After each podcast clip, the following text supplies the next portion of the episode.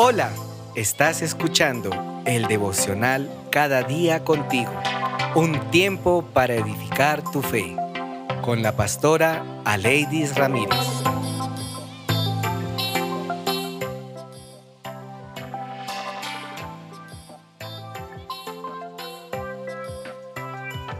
Deja que Dios tome el asiento del conductor.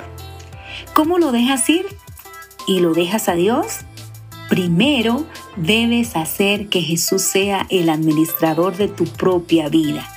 El problema es que generalmente queremos ser el administrador de nuestras propias vidas, por lo que discutimos y no estamos de acuerdo con Dios.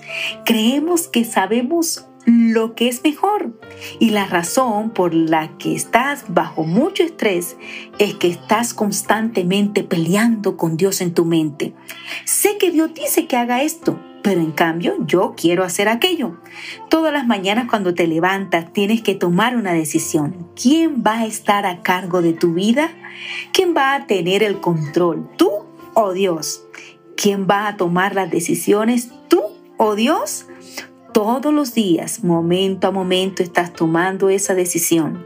Cuando eliges hacerte el administrador de tu propia vida, causa conflicto, confusión y estrés. Jesús dice en Mateo 16, 24, si ustedes quieren ser mis discípulos, tienen que olvidarse de hacer su propia voluntad y tienen que estar dispuestos a cargar su cruz y hacer lo que yo les diga.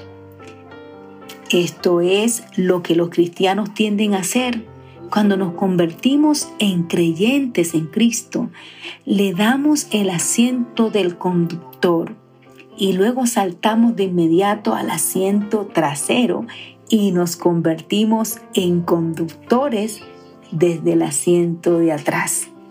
Constantemente le estamos dando consejos como no gira hacia aquí, detente, espera, más rápido, quiero ir por ese camino, quiero ver esa vista.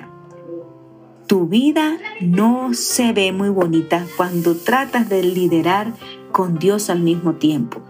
Solo necesitas dejar que Dios sea Dios y hacer de Jesús el administrador de tu vida.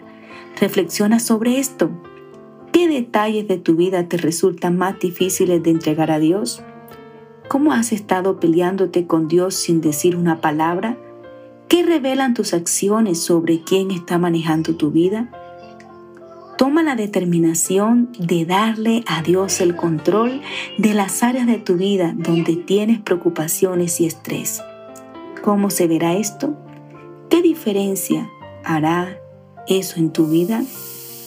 Padre, en esta mañana te damos gracias por tu palabra.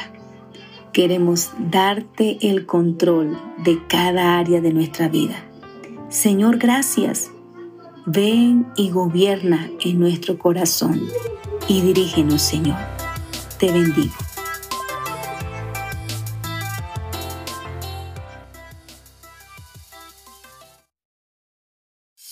Hola, estás escuchando el devocional Cada día contigo, un tiempo para edificar tu fe, con la pastora Aleidis Ramírez.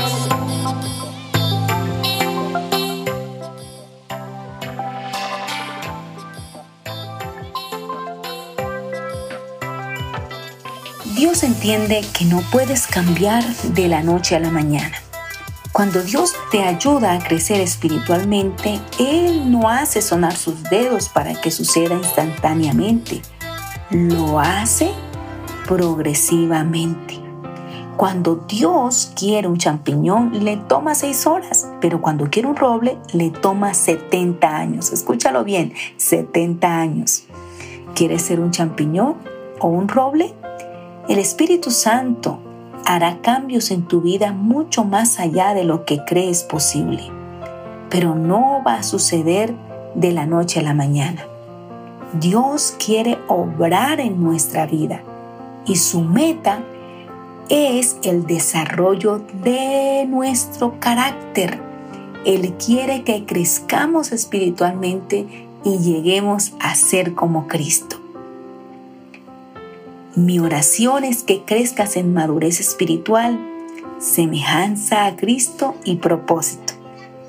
Quiero que seas más fuerte emocional, física, espiritual, psicológica, financieramente, pero tienes que tener la intención sobre ello. La Biblia dice, pónganse la nueva naturaleza creada para ser a la semejanza de Dios, quien es verdaderamente justo y santo.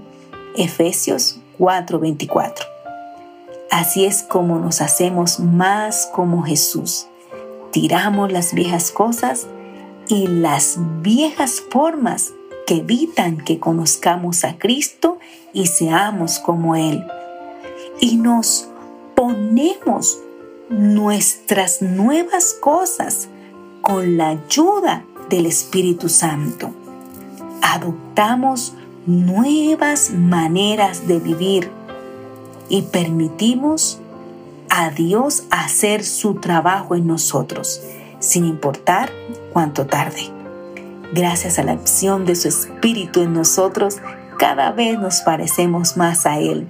Segunda de Corintios 3, 18. Reflexiona sobre esto. ¿Por qué es importante tener metas? ¿Cuáles son tus metas para los próximos 10 años?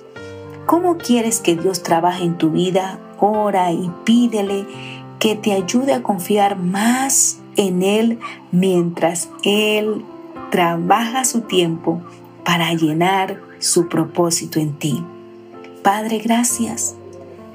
Hoy te pedimos, Señor, que nos ayudes a crecer espiritualmente. Obra, Señor, a través de tu Espíritu Santo en nuestras vidas. Gracias, Señor.